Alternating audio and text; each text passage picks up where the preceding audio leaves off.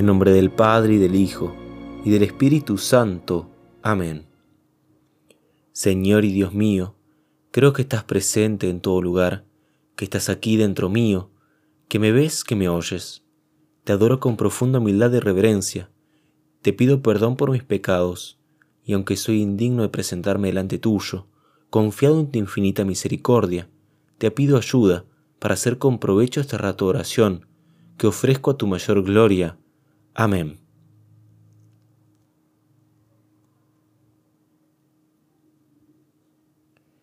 Meditación para los primeros sábados de mes. Inmaculada Concepción de la Santísima Virgen María.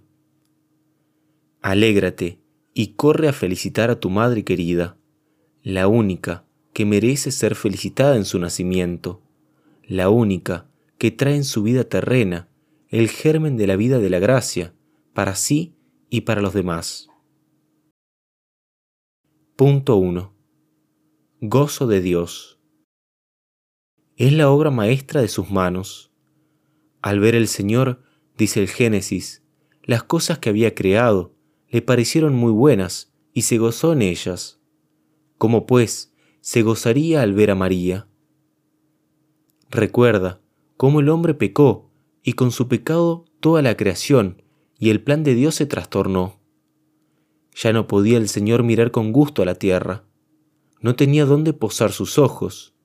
Por todas partes se había extendido el reino del pecado. Pero aparece María y todo cambia. Vuelve Dios a ver hermosa la creación, la tierra, los hombres, ya no se aparta su vista de ellos con dolor y desagrado. Otra vez ve su imagen perfecta y pura en María, y por María contempla toda restaurada esa imagen en los demás. Qué gozo el de Dios al ver a María en su nacimiento, qué alegría al contemplarla tan pura, tan santa, tan llena de gracia. Mira al Padre Eterno gozándose con el nacimiento de su hija predilecta, al Hijo, al ver ya en la tierra, a la que dará el nombre dulcísimo de Madre, cómo la miraría y la contemplaría y se gozaría en ella, al Espíritu Santo, que tanto empeño tuvo en que esa niña tan pequeña tuviera ya más gracias y más hermosura y pureza y santidad que todos los demás santos juntos. Con qué cariño y amor inmenso fue colocada una por una todas las virtudes en el corazón de su esposa querida. Recórrelas y verás cómo todas allí las encuentras.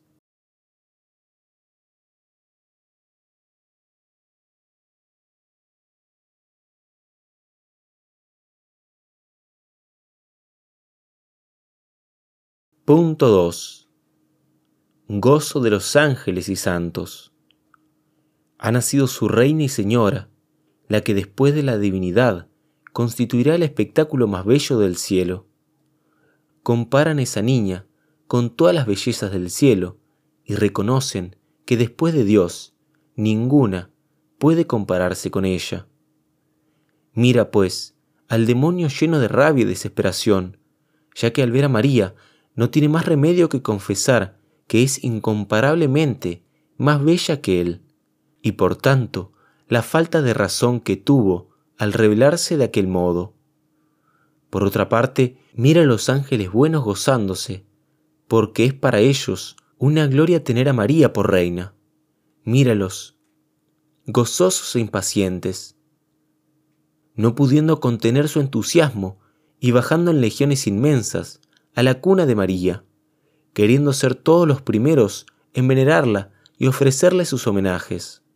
En cambio, oye los rugidos que lanza la serpiente infernal al sentir sobre su cabeza el peso de un pie que la aplasta. Y eternamente tendrá ya desde hoy que sentir ese quebrantamiento de su cabeza que tanto le humilla. La serpiente, con todo su orgullo, eternamente aplastada, sin poderlo evitar, por el delicado pie de una niña. ¡Qué vergüenza! ¡Qué humillación! Pobres almas las que estaban encerradas en aquel destierro del seno de Abraham. A pesar de ser almas justas y santas, no podían gozar de la gloria del cielo. Míralas, son las almas de los grandes patriarcas, profetas y figuras todas excelsas del Antiguo Testamento. Siglos y siglos pasaron y el día de la libertad no llegaba nunca. Qué largas se hacen las horas, qué eternos los días cuando se espera con anhelo una cosa que no acaba de llegar. ¿Cuál sería, pues, el ansia de aquellas almas?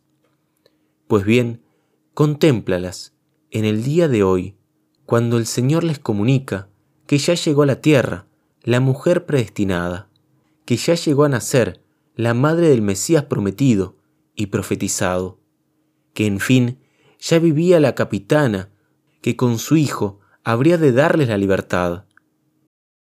¿Quién podrá explicar aquel gozo y los cantos de agradecimiento que entonarían al Señor al mismo tiempo que de alabanza y bienvenida a la Santísima Virgen?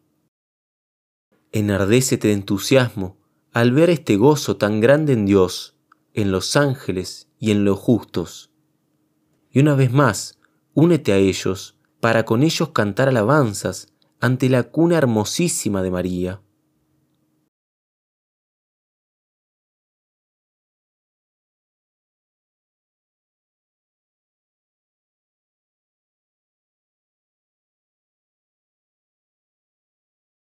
Punto 3. Alegría nuestra. Si es grande la alegría de Dios y de los ángeles en el nacimiento de María, no debe ser menos la nuestra, pues al fin es a nosotros a quien más de cerca toca la Santísima Virgen. Por ser de nuestra misma naturaleza y por ser nosotros los que más íbamos a participar en los beneficios de su dichoso nacimiento. El nacimiento de la Santísima Virgen es el fin de la triste noche, noche de siglos en que yacía sepultada la humanidad. Isaías decía que estaba en sombra de muerte, pues tan triste era esa noche del pecado, que no hay nada apropiado con qué compararla, más que con las tinieblas negras y terribles de la muerte. Mira desfilar a toda la humanidad, sin ver ni un rayo de luz en medio de esas oscuridades. Qué triste la noche, que sería una noche de muchos días, de muchos años, de siglos. En medio de esa noche brillaban como estrellas las almas buenas con resplandores de santidad. Pero toda esa luz reunida, junta a toda esa claridad, era nada, era insuficiente para disipar las tinieblas. ¿Ves lo que pasa con las estrellas en una noche oscurísima? No es posible, con la luz que ellas dan, hacer nada.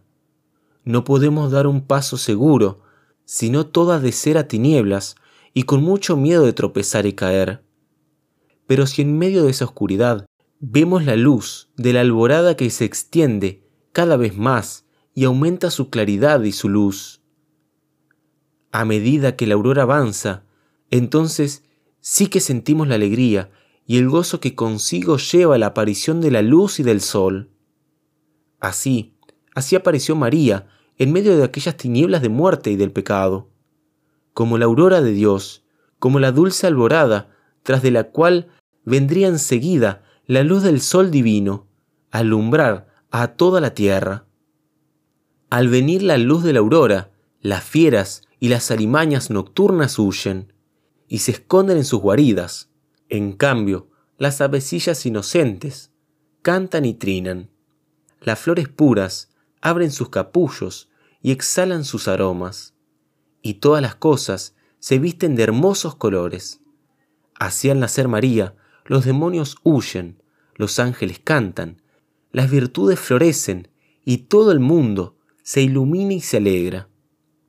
Y tú en particular, ¿No has de participar en esta alegría?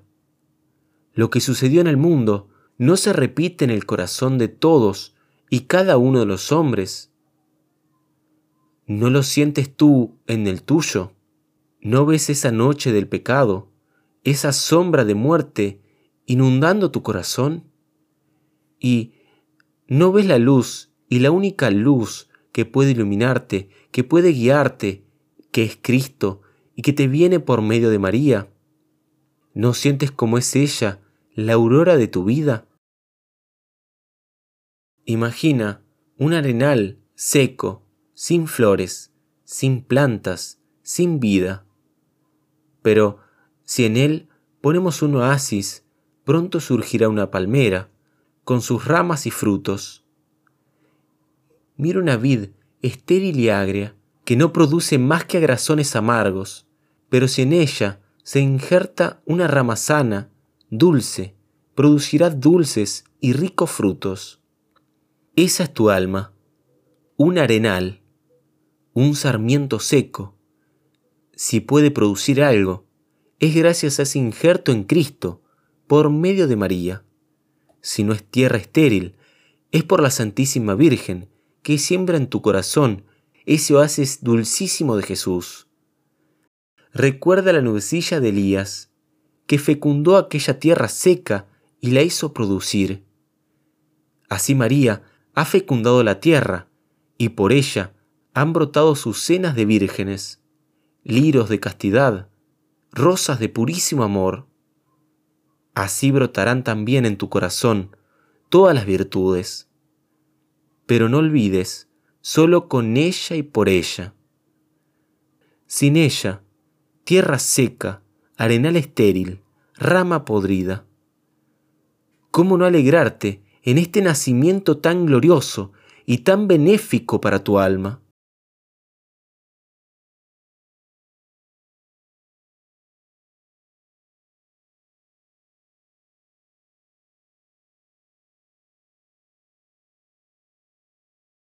Punto 4.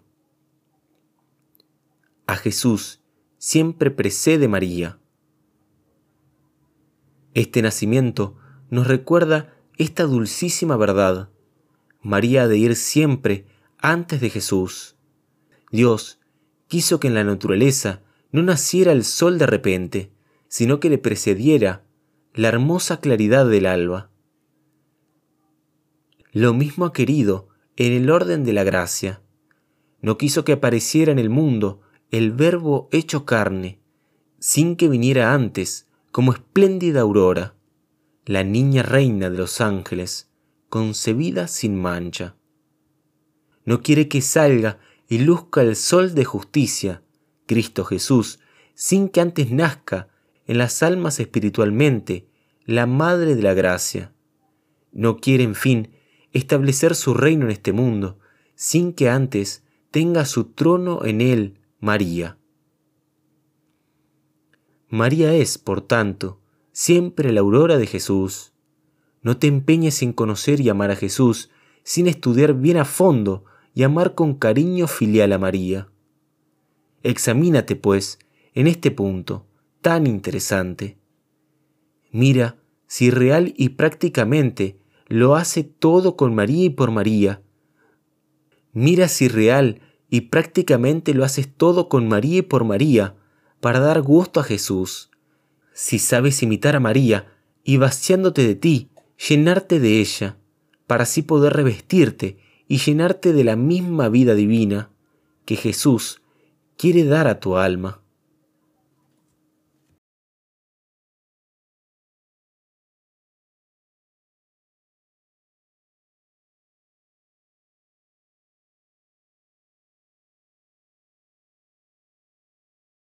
Señor y Dios mío, te doy gracias por los buenos pensamientos, afectos y propósitos que me has inspirado en este rato de oración. Te los ofrezco a tu mayor gloria y te pido gracia eficaz para ponerlos en práctica, que pueda cumplir en todas las cosas tu santa voluntad. Amén. Corazón doloroso e inmaculado de María, ruega por nosotros. Sagrado Corazón de Jesús, en vos confío. En el nombre del Padre y del Hijo y del Espíritu Santo. Amén.